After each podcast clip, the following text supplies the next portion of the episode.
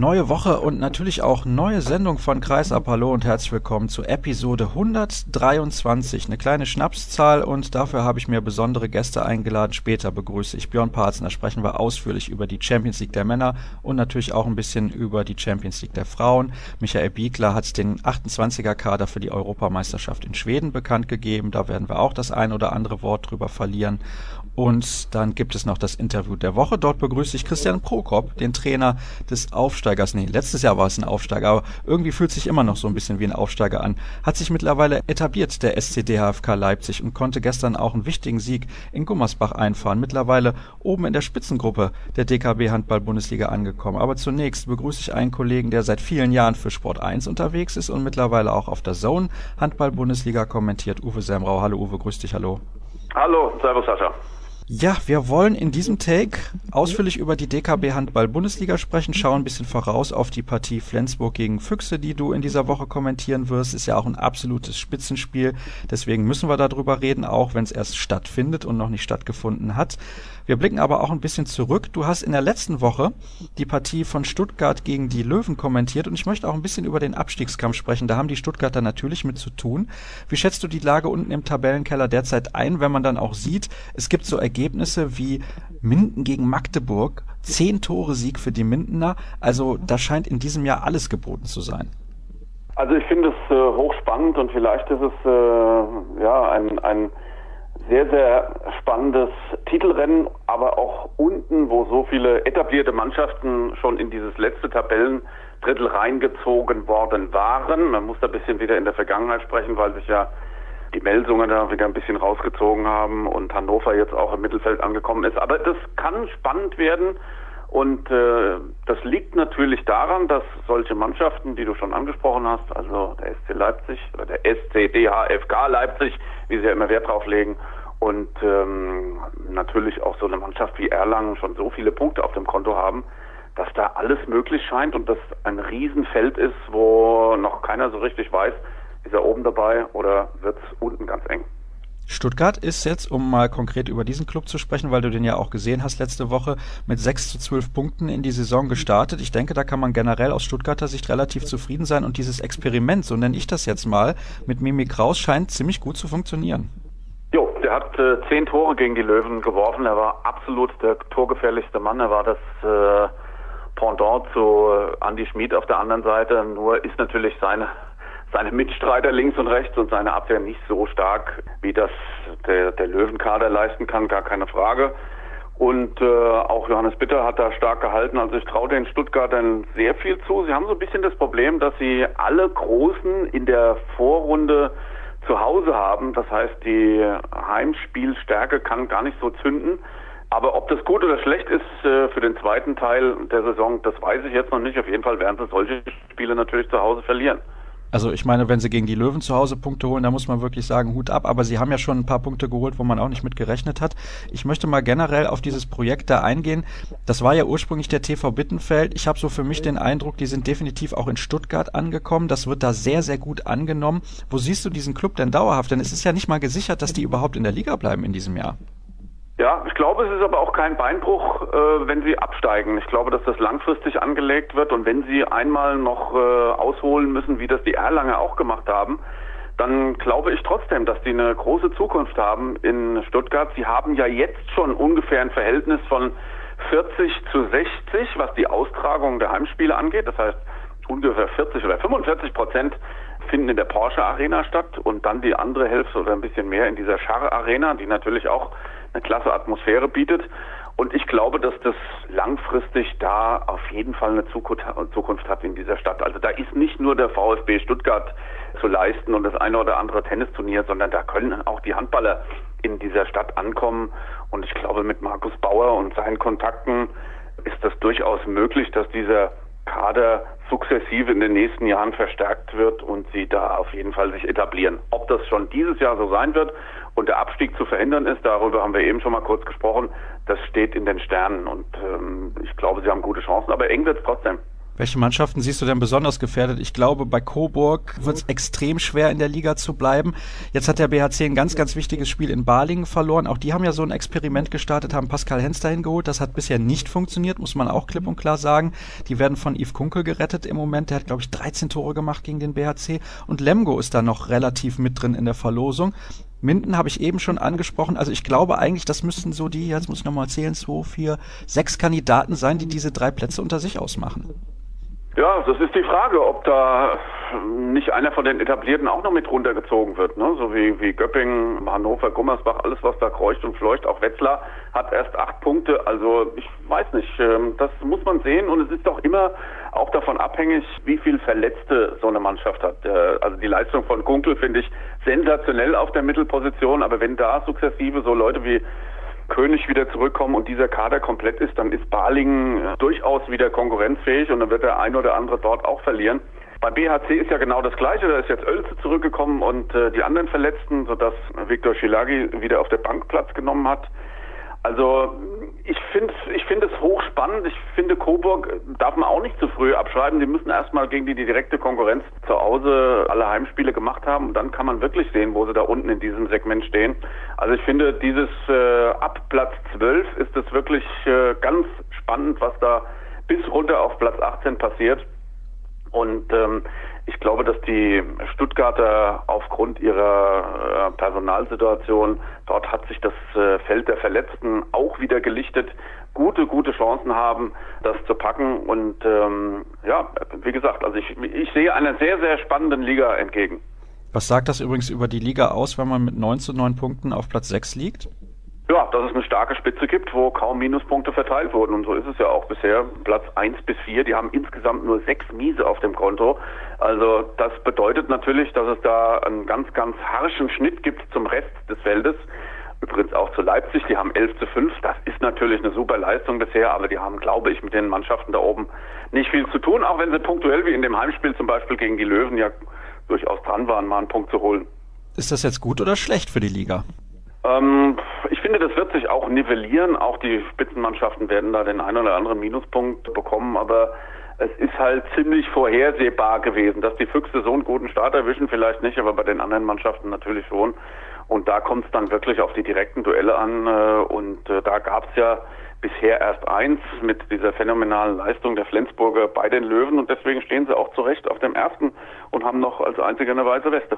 Weiße Weste haben ja meistens nicht die Mannschaften, die den siebten Feldspieler häufig einsetzen um den Bogen zu spannen, zu diesem Thema nochmal zurückzukommen, zu der Partie auch Stuttgart gegen die Löwen, die du kommentiert hast, zusammen mit Stefan Kretschmer. Kretsche war völlig außer sich. Also der kann diese Regel überhaupt nicht leiden. Erstmal, wie stehst du zu dieser Regel und was glaubst du, wie sich das nach der Saison entwickeln wird? Denn ich wage zu bezweifeln, bei den ganzen negativen Stimmen, die es dazu gibt. Alfred Gislason hat da letztens ja auch mal was zugesagt in der Pressekonferenz nach dem Spiel beim BHC des THW Kiel, dass sich diese Regel irgendwie halten kann. Das glaube ich nicht.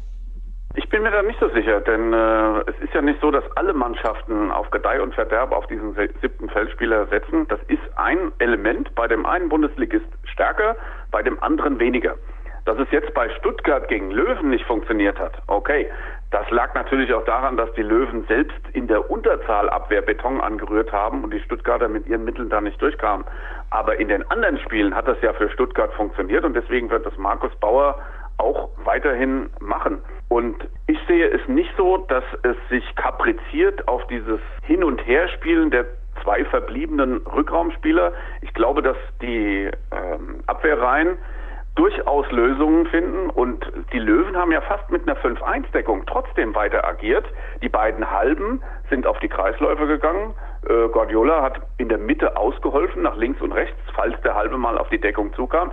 Also wenn eine Deckung gut ist und stark im 1 gegen 1, dann ist es nicht gesetzt, dass dann nur eine 6-0-Deckung steht, sondern durchaus auch mal eine 5 plus 1 oder eine 5-1-Deckung äh, gegen diese sieben Feldspieler agiert. Also das kommt auf die Zusammensetzung und auch die Tagesform der beiden Teams an. Und Kretsches Meinung, ja, okay, habe ich viel Verständnis dafür, aber so schlimm finde ich es nicht und äh, die Stuttgarter werden sich das gut überlegen, ob sie nochmal mal gegen eine Spitzenmannschaft so lange mit dem siebten Feldspieler agieren, denn sie haben ja hinten sieben oder acht Tore ins leere Tor reinbekommen. Jeder Wurf war auch ein Treffer von den Löwen. Also die Mannschaften üben das ja auch mittlerweile mit diesen langen Bällen auf das Tor. Da will sich keiner eine Blöße geben.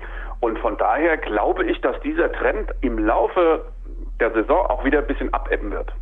Na gut, das bleibt abzuwarten, ist das Erste und vor allem auch zu hoffen, dass das so zutrifft, wie du das jetzt angekündigt hast. Wir schauen ein bisschen voraus und zwar zunächst auf die Partie der SG Flensburg-Handewitt gegen die Füchse Berlin. Achtelfinale im DHB-Pokal am kommenden Mittwoch, ein absoluter Knaller. Was erwartest du dir von dieser Begegnung? Ich glaube, Flensburg ist definitiv favorisiert. Klar, sie spielen zu Hause, aber die Füchse Berlin, die spielen bisher eine klasse Runde und denen ist durchaus auch zuzutrauen, so eine Partie mal zu gewinnen.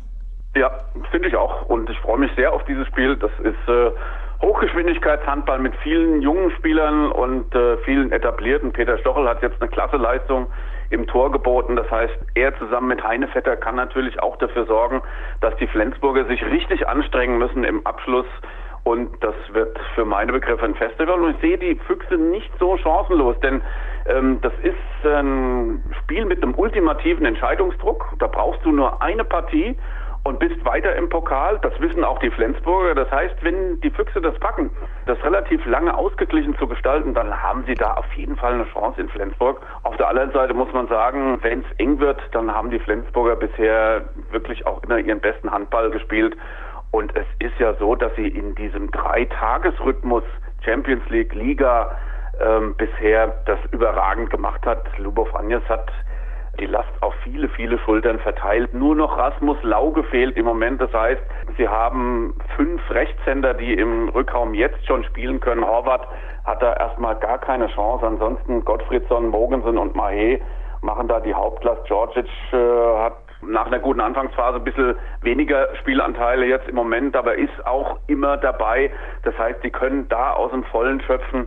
Und Wiede ist bei den Füchsen wieder dabei. Das heißt, dieses Angriffsspiel ist auch nicht so limitiert, wie wir das leider äh, in der Partie gegen den THW Kiel gesehen haben von den Füchsen.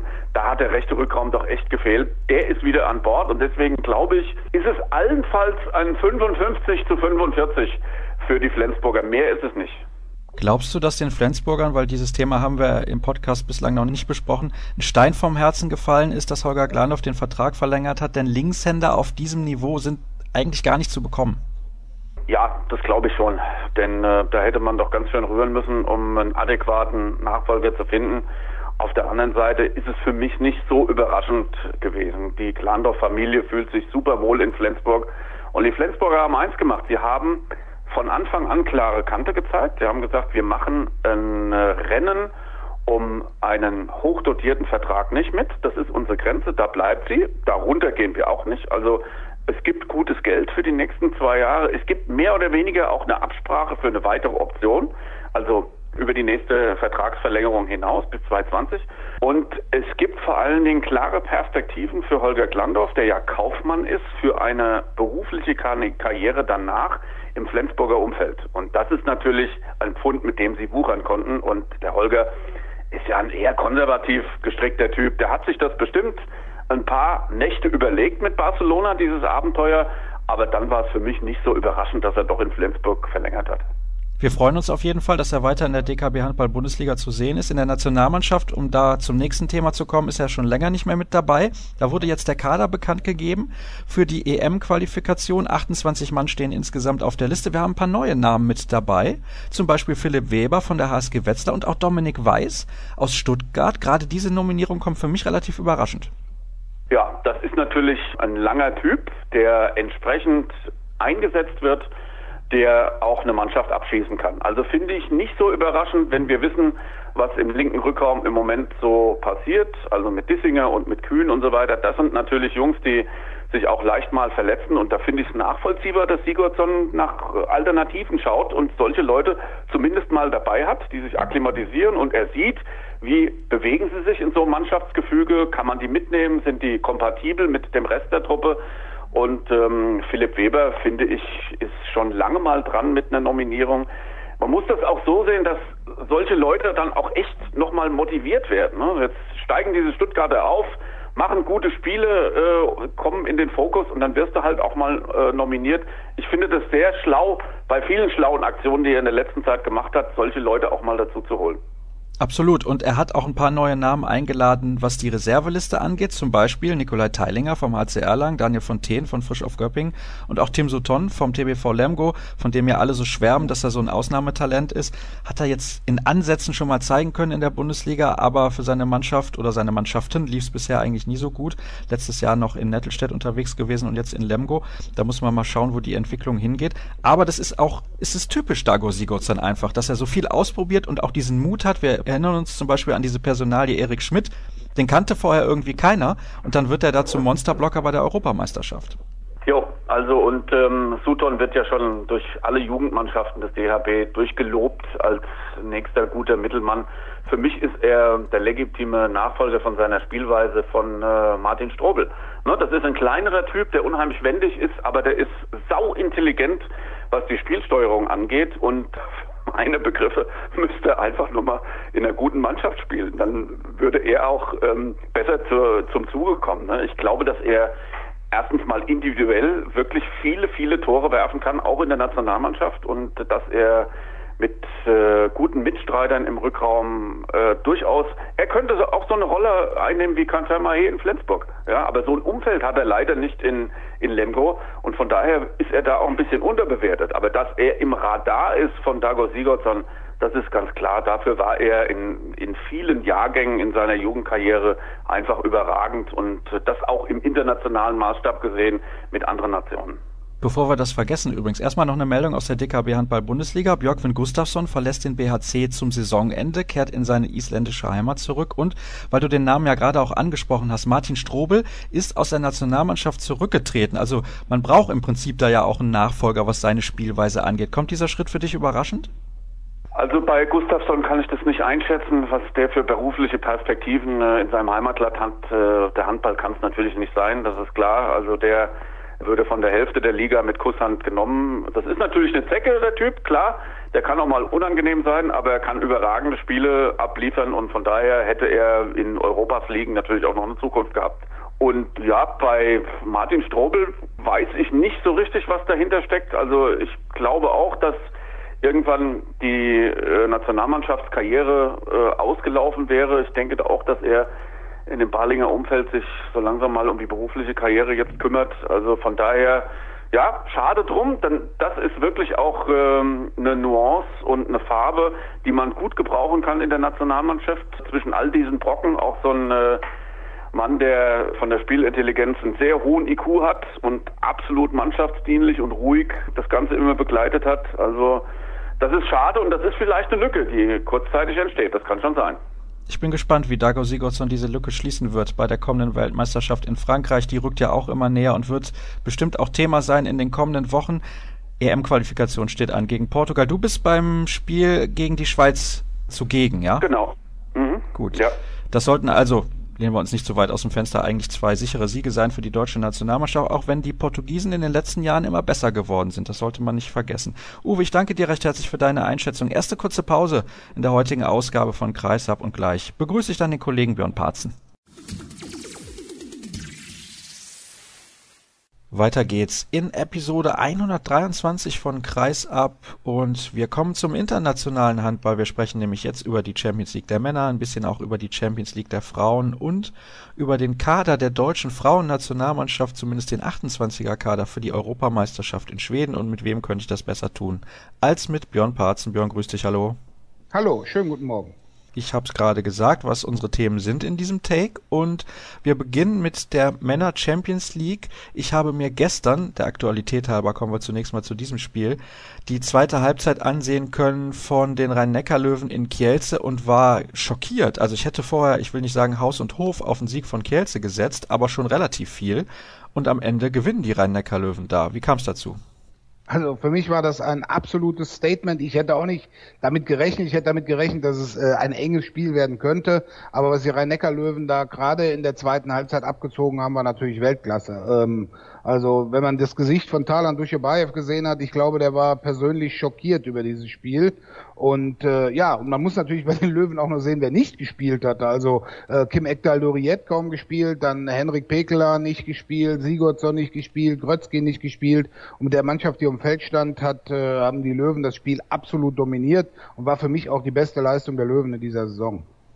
Wenn man dann noch in Betracht zieht, sie haben zu Hause knapp gegen Christianstadt gewonnen mit einem, mit einem gegen Celje gewonnen. Sie haben auswärts in Szeged unentschieden gespielt, in Brest verloren.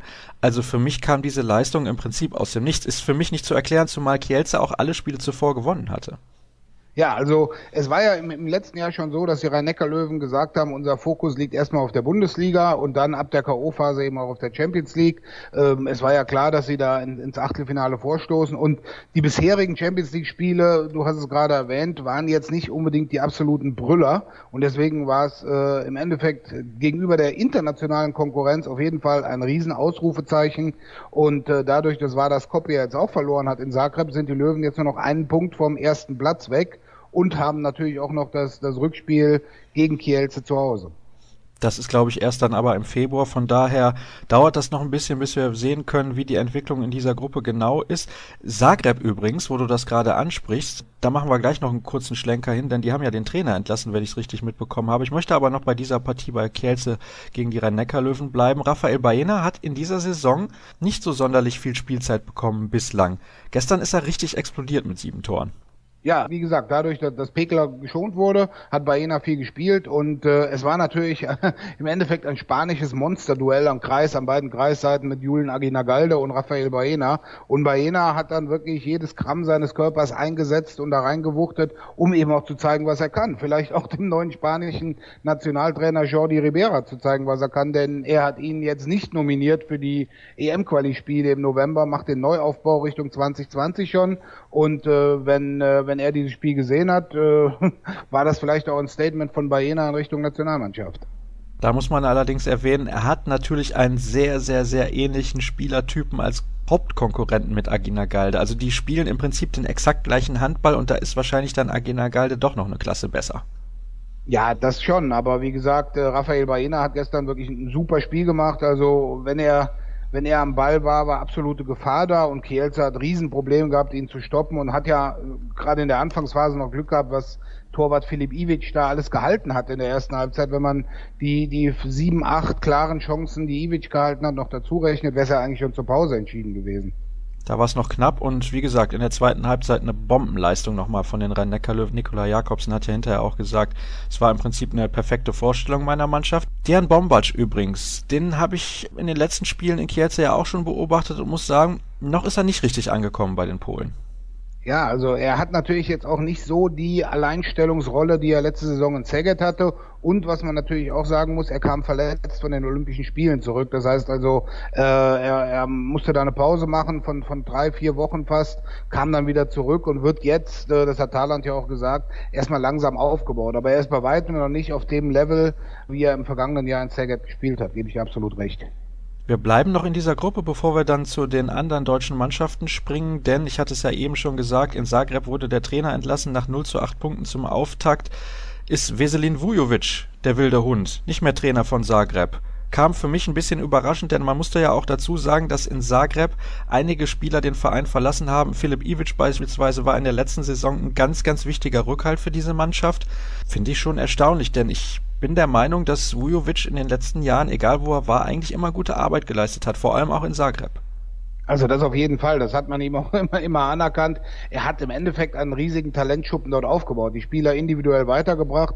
Und das Problem, was Zagreb seit Jahren hat, hast du genau schon benannt. Die guten Spieler gehen mit zwei, drei, 24 Jahren alle zu internationalen Topclubs. Man muss ja sehen, Lukas Stepancic ist zu PSG noch gegangen, äh, Mihic ist weg, also Lovro Mihic, äh, andere sind weggegangen und natürlich hat auch noch ein paar verletzte Spieler. Und was jetzt im Endeffekt ihm aber, naja, ich sag's mal, zur Last gelegt wurde, war, dass er die Mannschaft eben dadurch nicht vorbereiten konnte, wie man es gebraucht hätte, weil er eben als slowenischer Nationaltrainer bei den Olympischen Spielen war und dadurch eben vier Wochen der Vorbereitung sein Co-Trainer de, den Job übernehmen musste.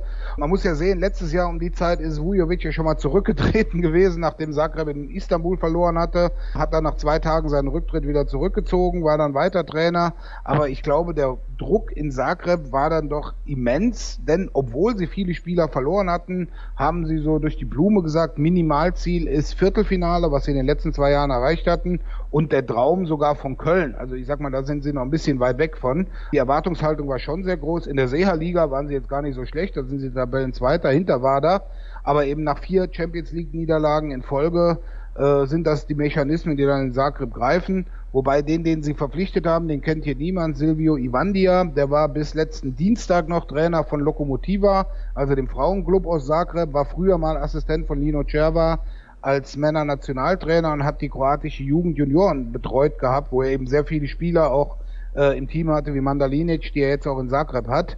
Aber äh, den aus dem Hut zu zaubern, zeigt eben auch in Zagreb, äh, da besteht nicht die Möglichkeit, einen wirklich äh, hochdotierten Trainer zu verpflichten. Ich denke, Veselin Vujovic hat ja dann auch die Option gemacht, weil er weiß natürlich auch seinen Marktwert einzuschätzen, dass er eben doppelt bezahlt wird vom slowenischen Verband und von Zagreb. Und äh, also ich, ich kann mir gut vorstellen, dass er in den nächsten Wochen äh, auch wieder irgendwo bei irgendeinem Verein als Trainer auftaucht und das wird nicht wieder in Katar oder Dubai sein.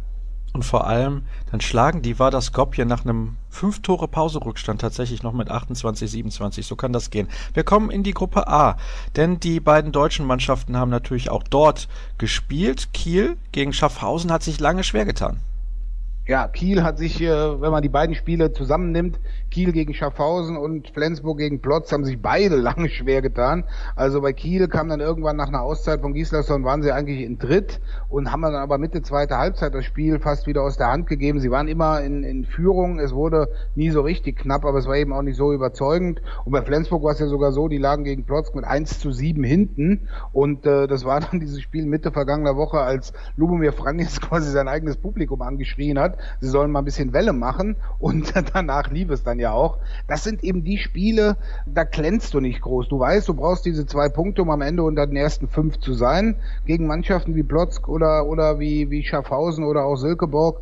Aber du hast eben auch gesehen, so im Vorbeigehen kannst du in dieser Champions League Gruppe gar nichts reißen. Man muss ja vorher auch sehen, Plotzk hat dann unentschieden gegen Westbrem und Kadetten haben zwar immer noch null Punkte, haben aber so ein, zwei ganz gute Ansätze schon mal gezeigt gehabt. Also es ist, auch wenn es die drei Mannschaften sind, die definitiv nachher zu dritt den Platz sechs ausspielen, so als Spaziergang geht das nicht, auch nicht zu Hause. Die Qualität in der Champions League, zumindest in dieser Gruppe A, ist immens hoch und da auch Gruppe B ausgeglichen ist, haben wir ja meistens auch relativ knappe Ergebnisse, muss man ja auch erwähnen, denn es sind normalerweise kaum Kantersiege. Ne? Selbst so Mannschaften wie die Kadetten sind nun in der Lage, in Kiel das Spiel relativ offen zu halten, extrem lange. Wenn wir mal auf die Tabelle schauen, haben wir Barcelona mit 10 zu 0 Punkten, denn die haben Westbrem geschlagen mit 26 23. Vor der Saison hast du ja auch gesagt, bei Barcelona bist du dir nicht so ganz sicher, auf welchem Level die sich bewegen. Da gab es einen kleinen Umbruch auch schon im letzten Sommer, aber mittlerweile scheinen die sich einigermaßen gefunden zu haben und bislang jedes Spiel gewonnen, auch gegen so einen guten Gegner wie Westbrem jetzt. Also man muss ja so sehen, sie haben mit meiner Meinung nach viel Glück gegen Kiel und, Westber und, und Flensburg gewonnen. Gegen Kiel waren am Ende einige Schiedsrichterentscheidungen, die möglicherweise zumindest aus Kieler Sicht gesehen etwas, etwas strittig waren. Aber sie haben eben alles gewonnen. Sie sind die einzige von 28 Mannschaften, die alle fünf Spiele gewonnen hat. Und sie haben sich auf einem gewissen Niveau gesteigert. Und auch äh, in dem Spiel gegen Westbrem hat man gesehen, die Abwehr steht. Und das ist eben das Erste, wo, wo Xavi Pascal Wert drauf legt. Sie haben also un unglaublich stark gedeckt und hatten mit mit, Gonzalo Perez de Vaga hinten einen, einen sehr guten Torwart drin und Westbrem konnte sein, sein normales Angriffsspiel überhaupt nicht aufbauen, was man ja auch daran sieht, dass sie nur 23 Tore machen. Das ist ja eher ungewöhnlich für Westbrem. Und äh, ja, also El Jalous, wenn man sieht, äh, macht in jedem Spiel so seine 5, 6 Tore. Dann, äh, wer am Wochenende sehr stark war, war Victor Thomas.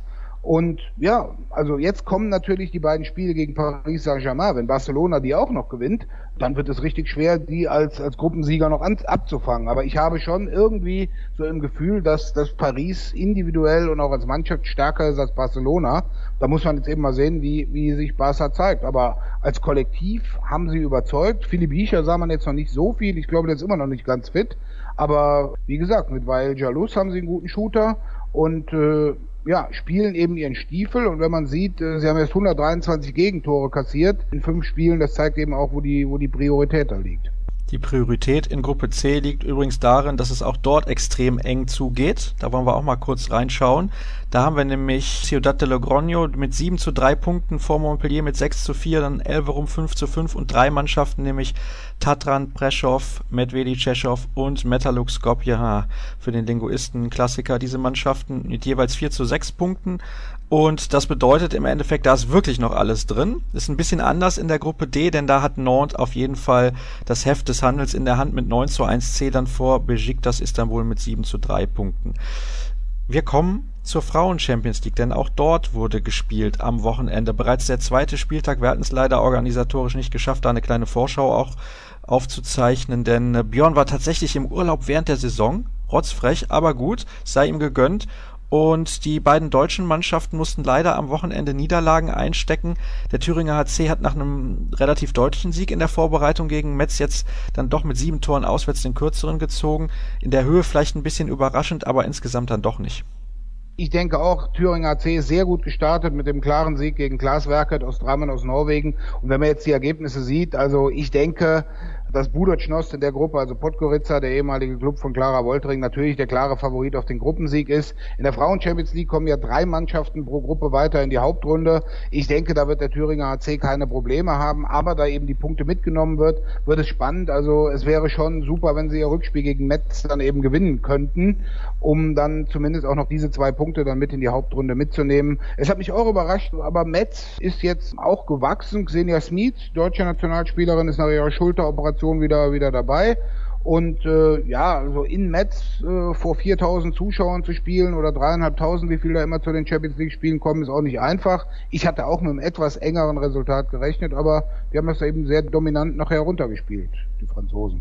Die Xenia Smits, die du gerade angesprochen hast, hat übrigens sechs Tore erzielt. Anna Groß, die ehemalige THC-Akteurin, auch sechs Tore. Also Xenia Smith, muss man sagen, nimmt eine gute Entwicklung und diese Erfahrung in der Champions League auf hohem Niveau zu spielen, ist für sie auf jeden Fall sehr, sehr wichtig und hoffentlich auch für die deutsche Nationalmannschaft. Da kommen wir nämlich gleich noch drauf zu sprechen. Der HC Leipzig hat verloren und zwar nicht gerade knapp, nämlich mit 24 zu 41 bei WADA. Es gab ja zum Auftakt in Astrachan für die Leipzigerinnen eine relativ knappe Niederlage, wie ich finde, nur 24 zu 27 aber die haben einfach nicht das Niveau für die Champions League. Also wenn die Dritter werden würden, wäre das aus meiner Sicht eine Überraschung.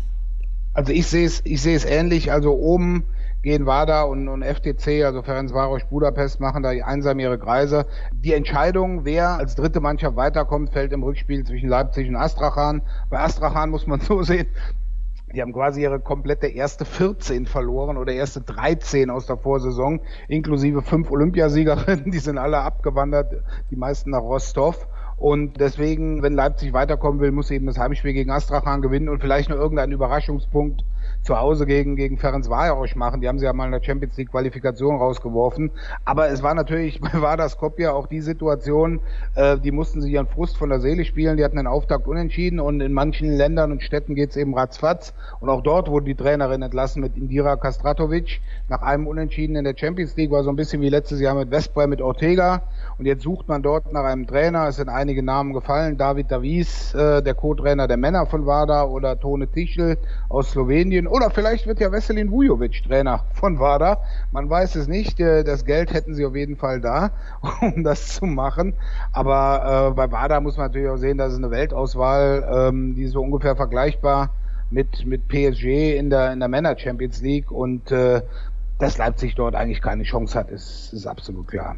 Und sie haben auch nicht mehr die finanziellen Mittel, die sie in der Vergangenheit hatten, zumindest auf dem nationalen Niveau, denn sie haben Nationalspielerin Luisa Schulze, also ich will nicht sagen Ex-Nationalspielerin, aber sie haben Luisa Schulze an Bietigheim verloren in der Saison. Das ist ja etwas, was man sich vor drei, vier Jahren nie hätte vorstellen können, dass der HCL aus finanziellen Gründen eine Spielerin, eine Leistungsträgerin auch in der Spielzeit abgibt. Also ich bin jetzt nicht der absolute Insider, was die Finanzen des HC Leipzig betrifft, aber äh, der Manager hat es ja in mehreren Medien auch gesagt, Kai Sven Hähner, ähm, dass sie eben eine Ablösesumme bekommen und auch äh, gehaltsmäßig dort was einsparen können, was klar ist bei einer Nationalspielerin. Aber ich sag mal, äh, es ist eben so, und das hat sowohl Kai Sven Hähner gesagt, das hat auch Herbert Müller vor der Saison gesagt, die finanzstärksten Clubs sind eben jetzt nicht mehr im Osten mit, mit THC und HCL, sondern das sind ganz klar die beiden baden-württembergischen Clubs mit Bietigheim und Metzingen. Deswegen ist die Tabelle der Bundesliga auch so, wie sie gerade ist. Und äh, für Bietigheim und äh, ihren Mäzen Bätzner ist das, denke ich, kein Problem, auch noch eine Luisa Schulze im Kader finanziell unterzubringen. Und äh, ja, es ist, man, man muss sich einfach so sehen. Leipzig äh, wird dadurch geschwächt und baut zugleich einen Kontrahenten oder stärkt einen Kontrahenten im Kampf um die deutsche Meisterschaft. Also das, das ist ja, das macht man ja wirklich nur, wenn man äh, eben entweder so viel Geld als Ablösesumme bekommt oder oder arge Probleme hat. Das mag ich von der Ferne jetzt nicht beurteilen, wie die Situation genau in Leipzig ist. Schauen wir uns die Entwicklung mal an, wie es dann in den nächsten Wochen und Monaten so aussieht, wer da vielleicht kommt und geht auch nach der Saison. Denn Leipzig ist ja auf jeden Fall ein traditioneller Standort und sie haben natürlich nun das Problem mit Rasenballsport Leipzig und mit dem SCDHFK interne Konkurrenz sozusagen in der eigenen Stadt was die möglichen Sponsoren angeht, beziehungsweise die Akquise von Sponsoren. Du hast gerade Kader gesagt im Zusammenhang mit Luisa Schulz. Ich glaube, sie ist gefühlt die achte Kreisläuferin jetzt in Bietigheim, aber sie ist nicht mal eine der ersten vier im Kader der Nationalmannschaft von Michael Biegler für die Europameisterschaft 2018. 2018, Blödsinn, 2016 natürlich. Findet ja in ein paar Monaten, beziehungsweise in äh, sechs, sieben Wochen schon statt in Schweden. Was hat dich am meisten überrascht bei dieser Kaderbekanntgabe?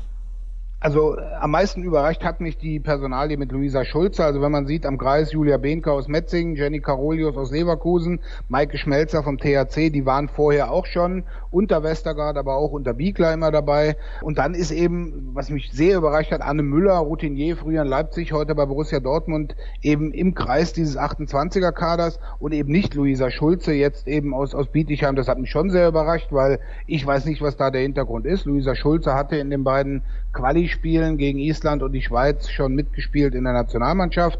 Und dann natürlich, das ist eben die Personalie, wo viele gesagt haben, okay, ist die Entscheidung von, von Biegler und Sommerfeld, dass eben Susan Müller ebenfalls aus Bietigheim eben nicht in diesem 28er Kader ist und was eben bedeutet, nur aus diesem 28er Kader können die Spielerinnen rekrutiert werden, die dann auch bei der EM mit dabei sind. Das heißt, die EM findet definitiv ohne Luisa Schulze und, und, und Susan Müller statt.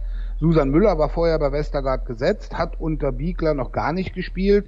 Und der rechte Rückraum ist jetzt eben besetzt, ich sag mal, mit zwei Jungen und zwei Erfahrenen, mit Anne Hubiger und Isabel Klein, wobei Anne Hubiger bei mir schon zu den Erfahrenen zählt. Und dann eben den jungen Jennifer Rode und Alicia Stolle, die jetzt bei den beiden letzten Testländerspielen gegen, gegen Spanien dabei waren. Gerade Alicia Stolle hat sich da eigentlich sehr, sehr wacker geschlagen, aber es ist eben so, eine, Susan Müller war 2015 WM-Torschützenkönigin.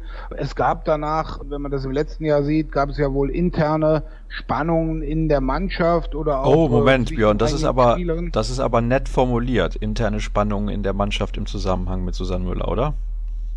Ich sage es mal so, ich war bei keinem Training und keiner Mannschaftssitzung dabei, deswegen maße ich mir das auch nicht an zu sagen. Es war eben so, dass es, wenn man es gesehen hat, dass Spielerinnen wie, wie äh, Wohlbold oder Huber zum Beispiel nicht mehr nominiert wurden, Müller dabei waren und äh, es danach kritische Stimmen gerade von, von diesen beiden auch gab. Jetzt sind beide dabei, Susan Müller ist nicht mehr dabei.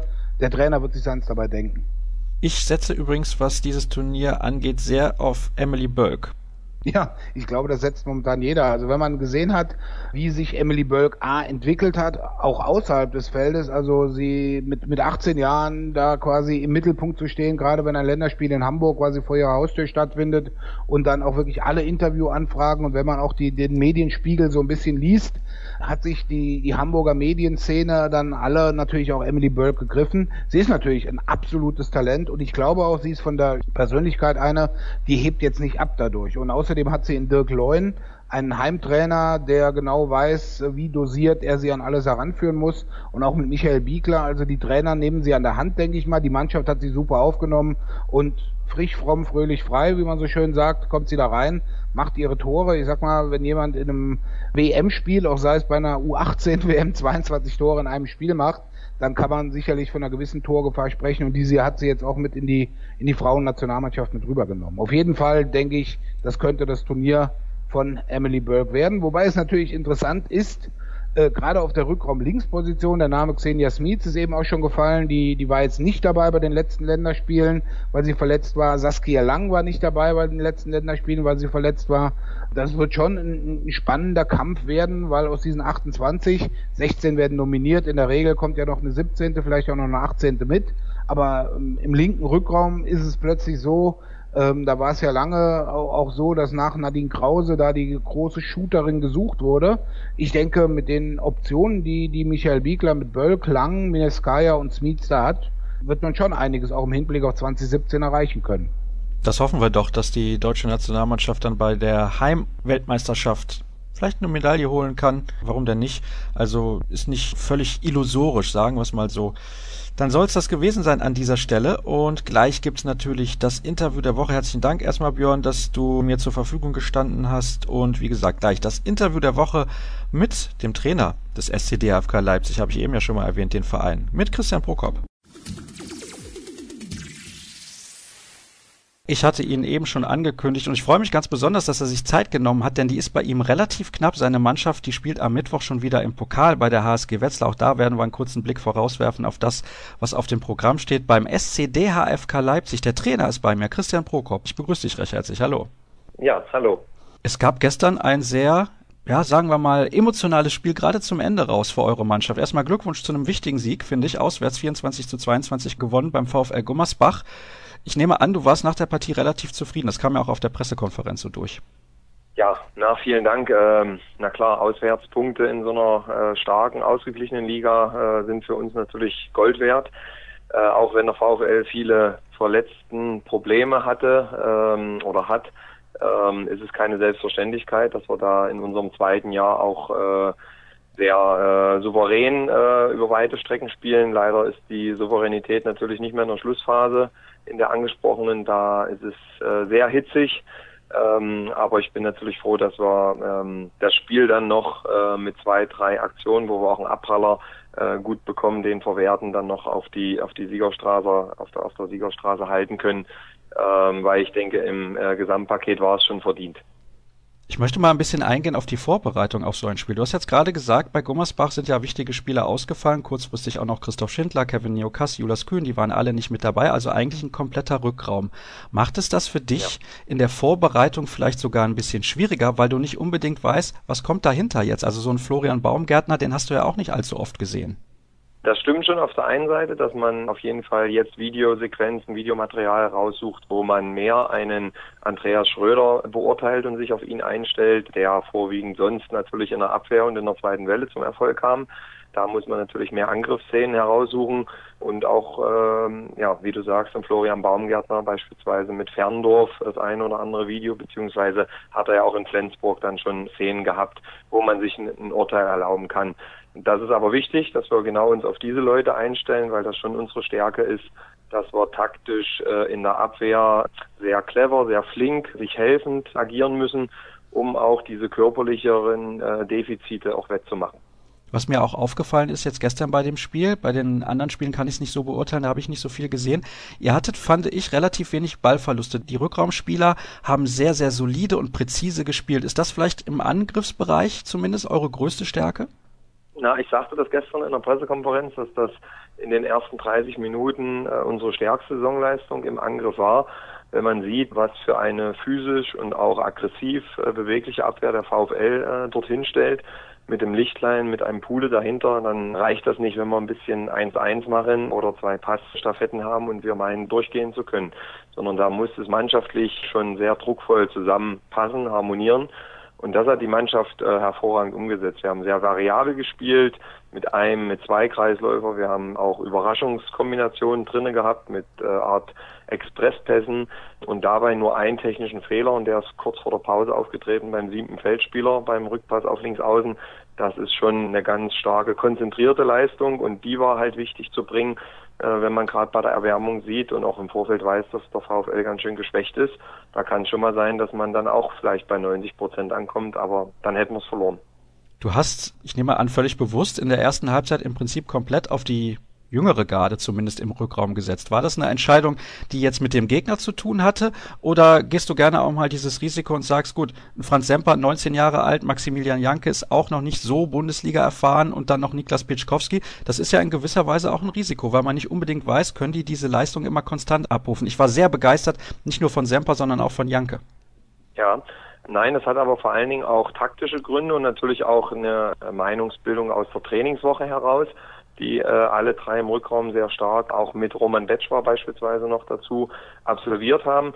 Wenn man jetzt sieht, wir haben einen Ivis George in der Hinterhand oder auch einen Andreas Rojewski, das sind beide Spieler, die uns Spiele auch mal im Alleingang entscheiden können, die aber vielleicht nicht ganz so lange miteinander spielen. Gerade ein Ivis George muss natürlich auch viel in Szene gesetzt werden und bei so einer physisch starken Deckung, die auch viele Stoppfouls generiert von Gummersbach, war es schon wichtig, dass man länger druckvoll spielen kann und dementsprechend habe ich da das Startmaterial oder, oder, oder unsere Mannschaft so aufgestellt, dass wir äh, das auch leisten können. Sehr interessant, sowas mal zu hören, wie viel das abhängig ist auch vom Gegner und den Qualitäten ja. der eigenen Akteure. Ich habe gerade Franz Semper schon erwähnt, der ist 19 Jahre alt. Ich habe den jetzt gestern zum ersten Mal länger spielen sehen und habe mir gedacht, wow, das ist natürlich schon sensationell, in dem Alter so eine Spielübersicht auch zu haben und selten falsche Entscheidungen zu treffen. Ist das schon sowas wie ein Ausnahmetalent? Ja, das kann man schon sagen, dass er ein Ausnahmetalent ist. Äh, als Linkshänder dort im rechten Rückraum so zeitig. Äh, er ist ja jetzt schon bei uns im dritten Jahr. Er hat ja schon mit 17 begonnen, in der zweiten Liga, dann auch in der ersten Liga äh, sich peu à peu nach oben zu entwickeln. Und das zeichnet ihn halt aus, dass er sehr äh, unbekümmert, sehr druckvoll jede Trainingseinheit nutzt, um seine Würfe anzubringen, um auch Schaden in der Deckung anzurichten mit vielen schnellen Richtungswechseln und einfach sich nicht schont und wie gesagt unbekümmert äh, dort rangeht. Hat sicherlich ein großes Entwicklungsfeld noch, was auch Zusammenspiel Kreisläufer und Kleingruppentraining so angeht, aber in dem Alter, gerade im Handball mit äh, 17 bis 19 Jahren, wo man körperlich eigentlich noch größere Defizite hat, ist das schon äh, bemerkenswert, dass er äh, Spieltag für Spieltag ja einfach in der Lage ist, für uns hier Tore zu machen. Und ihr seid in der Lage, Spieltag für Spieltag gute Leistungen abzurufen. 11 zu 5 Punkte habt ihr jetzt. Ich wäre jetzt nicht so vermessen, eine Frage zu stellen, die in Richtung Europapokal geht, weil ich weiß, du wirst sowieso sagen, wir müssen erstmal die Klasse sichern. Aber generell muss man sagen, in so einer engen Liga Ne, Kann es natürlich auch schnell nach hinten gehen, aber ihr könnt auch schnell nach vorne springen. Ihr seid aktuell Fünfter.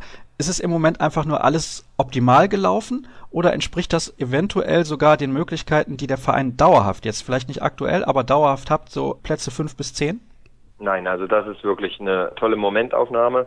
Wie du sagst, läuft das gestern anders. Wir behalten beim 15-15 nicht die Nerven und äh, der VfL übernimmt dann das Ruder. Dann wird es schwer, äh, ihn nochmal von der Siegerstraße runter zu, zu schubsen. Und dann ziehen viele Mannschaften in der Tabelle an uns vorbei. Also die Tabelle ist aktuell von der Platzierung her wirklich nicht aussagekräftig. Natürlich ein schönes Bild, dort drauf zu gucken und natürlich ein für uns optimaler Saisonstart, der vonstatten gegangen ist mit, mit verschiedensten Gründen. Aber, und das weiß jeder auch aus, aus unserem Verein, aus der Mannschaft, ich selber, dass es entscheidend ist, dass wir hier wirklich Schritt für Schritt ähm, an der konstanten Abrufung unserer Leistung arbeiten, weil das in der ausgeglichenen Liga der entscheidende Punkt ist, dass wir keine Schwankungen aufzeigen, sondern es schaffen, ja, auf uns zu gucken und nicht nur auf Ergebnisse der Gegner oder Konkurrenten zu hoffen. Die Konstanz, das ist ja immer das große Thema bei allen Vereinen eigentlich. Wo muss denn deine Mannschaft ansonsten noch am meisten lernen? Ja, es sind schon einige Dinge, die wir verbessern wollen. Äh, wir haben den Hauptgrund für unseren super Saisonstart in einer super Torhüter-Gespannleistung von Jens Wortner, Milos Potera, die sich regelmäßig als sicherer äh, Rückhalt erweisen und auch zu Topleistungen äh, immer wieder äh, imstande sind. Davor haben wir eine Abwehr, die von Bastian Roschek sehr beweglich, intelligent organisiert wird und äh, das ist das Faustpfand oder der, der, der Hauptgrund für unseren Erfolg. Ähm, wir haben im Angriff mehr Defizite gehabt in der Vergangenheit, haben jetzt beim VfL, wie gesagt, eine, eine sehr starke Leistung in den ersten 30 Minuten gebracht und profitieren auch, äh, zwar nicht gestern, aber sonst auch von der taktischen Möglichkeit des siebten Feldspielers, die wir gerade gegen Melsungen, auch äh, im Spiel gegen die Rhein-Neckar-Löwen in Magdeburg beispielsweise ähm, sehr gut anwenden konnten. Das sind alle so Dinge, wo, wo, wodurch wir Erfolg haben. Aber mit Sicherheit ist Tempospiel und Konstanz im Angriffsspiel unser Hauptentwicklungspunkt. Jetzt hast du gerade natürlich ein Thema angesprochen, das hatten wir eben in der Sendung schon mal, diesen siebten Feldspieler oder zusätzlichen Feldspieler ja auch, gerade in Unterzahlsituationen. Dein Kollege aus dem Verein, Stefan Kretschmer, hat sich dazu ja relativ klar und deutlich geäußert. Du hast das jetzt auch in seltenen Fällen gestern in Gummersbach eingesetzt. Bist du generell ein Freund dieser Regel oder sagst du, mir wäre es lieber, wenn man auf Dauer diese Regel wieder abschafft? Ja, das ist schwer jetzt äh, ganz klar schwarz oder weiß da Stellung zu, äh, zu nehmen. Ähm, wenn ich Spiele sehe, Bergischer HC gegen THW Kiel äh, oder Stuttgart gegen Rhein-Neckar-Löwen, dann liegt natürlich die Meinung nahe, diese Regel bald wieder abzuschaffen, weil einfach gefühlt zehnmal äh, 40 Meter Pässe aufs direkte Tor dieser Attraktivität äh, schaden. Ähm, wir haben das selber, Gott sei Dank, bis hierher noch nicht so erlebt. Wir konnten sie sehr gewinnbringend einsetzen, aber halt nur punktuell. Und das ist für uns als Mannschaft, für mich als Trainer schon eine tolle taktische Variante, um auch mal äh, Phasen, die man im Angriff einfach gegen eine mega aggressive Deckung nicht anders hinkriegt, zu durchbrechen und sehr, äh, sehr erfolgreich wieder zu spielen. Mit der Inkaufnahme sicherlich eines, eines Risikotors, was man aber auch im Konter kriegen könnte. Ich äh, habe kein Problem mit der Regel. Ich nutze die aber auch nicht ja, über 30 Minuten, sondern wie gesagt variabel, punktuell. Wenn sie abgeschafft wird, äh, dann waren wir in der letzten Saison auch ähm, eine Mannschaft, die sehr oft mit dem, mit dem Leibchenspieler gespielt hat. Von daher würden wir das dann auch wieder machen. Glaubst du, ähnlich wie Alfred Gislason übrigens in dem Zusammenhang, das hatte er ja gesagt nach diesem Spiel beim Bergischen HC, dass dadurch die Kreativität der Einzelspieler ein bisschen verloren geht? Ja, da hat er recht. Höre ich jetzt zum ersten Mal, aber kann man total äh, beipflichten, weil ähm, da ist eine hohe, äh, einmal als Angriffsmannschaft mit dem siebten Feldspieler, eine hohe Disziplin, mannschaftliche Kleingruppe ist dort ganz wichtig, was man wie entscheidet. Und dort geht's halt mehr in einem geschienten taktischen System, äh, ob man Erfolg hat oder nicht, äh, und weniger, ob man dann eine super Doppelfinte kann oder ein, einen richtig äh, guten Wurf. Das ist dann nochmal äh, sicherlich zusätzlich wichtig. Aber auch die abwehrende Mannschaft, die in Unterzahl zu sechs dort steht, äh, kann eigentlich sich nicht so richtig austoben, wie sie das halt sonst äh, macht. Was mich ein bisschen stört daran, ist vor allen Dingen die Situation der Unterzahlgeschichte. Wir, wir sehen jetzt eigentlich in, in allen Teams, dass wir immer sechs gegen sechs bei Zeitstrafen spielen, so dass diese Trickkombis, die man sich damals erfinden musste, um im 5 gegen 6 erfolgreich zu sein, schon irgendwo dann auf der Strecke bleiben und man eigentlich nur den Nachteil in Unterzahl in der eigenen Abwehr hat dementsprechend, das ist auch mein größter Kritikpunkt an dieser Regel, muss man da vielleicht noch ein bisschen dran fallen, aber ist natürlich schwierig. Die IHF hat es so bestimmt und dementsprechend müssen wir damit leben. Ich möchte noch ein bisschen über dich persönlich sprechen, wo wir zum Ende unserer Sendung kommen. Und zwar bist du ja auch selber Spieler gewesen in der Bundesliga beim HC Wuppertal und bei GWD Minden. Du hattest leider sehr, sehr jung eine relativ schwierige Knieverletzung und hast dann auf die linke Hand umgeschult. Warum hast du dich denn damals dafür entschieden und wie war die Situation genau? Wie schwer war diese Verletzung? Wie kam das zustande? Ja, die ähm, Verletzung war eigentlich ein, ein einfacher Knorpelschaden, den ich mit 19 Jahren beim äh, Tempogegenstoß und Verdrehen des Knies ähm, erlitten habe. Und den haben wir damals nicht operiert. Und dann hat sich sehr schnell eine schleichende Arthrose entwickelt im Knie und die war halt irreparabel so dass ich das nicht wie beim Kreuzband mal mit einer Plastik ersetzen konnte, sondern einfach Knorpel, Menisken und das ganze Knie äh, schon eine sehr schlimme Arthrose in, innerhalb von zwei Jahren bis zum 20. Lebensjahr erlitten hat. Und da man im Handball halt mit links abspringt und mit rechts wirft, diese Diagonalbewegungen macht und das jedes Training oder zweimal am Tag musste ich mir was einfallen lassen, um nochmal alles auf eine Karte zu setzen, um auch länger Handball spielen zu können. Und deswegen habe ich auf links umgelernt, damit ich mit rechts anstelle mit links abspringe und damit das Knie schone und entlaste. Und das war mir möglich, weil mein Vater Linkshänder ist und sicherlich ich genetisch ein bisschen was abbekommen habe und wir auch äh, früher, auch in der ähm, DDR-Zeit, aber auch in der ganzen Jugendausbildung einige Trainingseinheiten immer wieder regelmäßig mit der falschen oder mit der linken Hand absolviert hatten. Also da ist einiges hängen geblieben. Das habe ich mir zunutze gemacht, aber im Endeffekt musste ich trotzdem da der Wahrheit ins Auge blicken, dass das Knie trotz den ganzen Entlastungsmöglichkeiten immer wieder angeschwollen ist, leicht angeschwollen ist und dann steht halt wirklich die Entscheidung, ob ich äh, ein künstliches Gelenk mit, mit Mitte 30 haben möchte oder nicht. Und das war dann, ich habe alles versucht und wusste, es ist jetzt an der Zeit, einen anderen Weg einzuschlagen.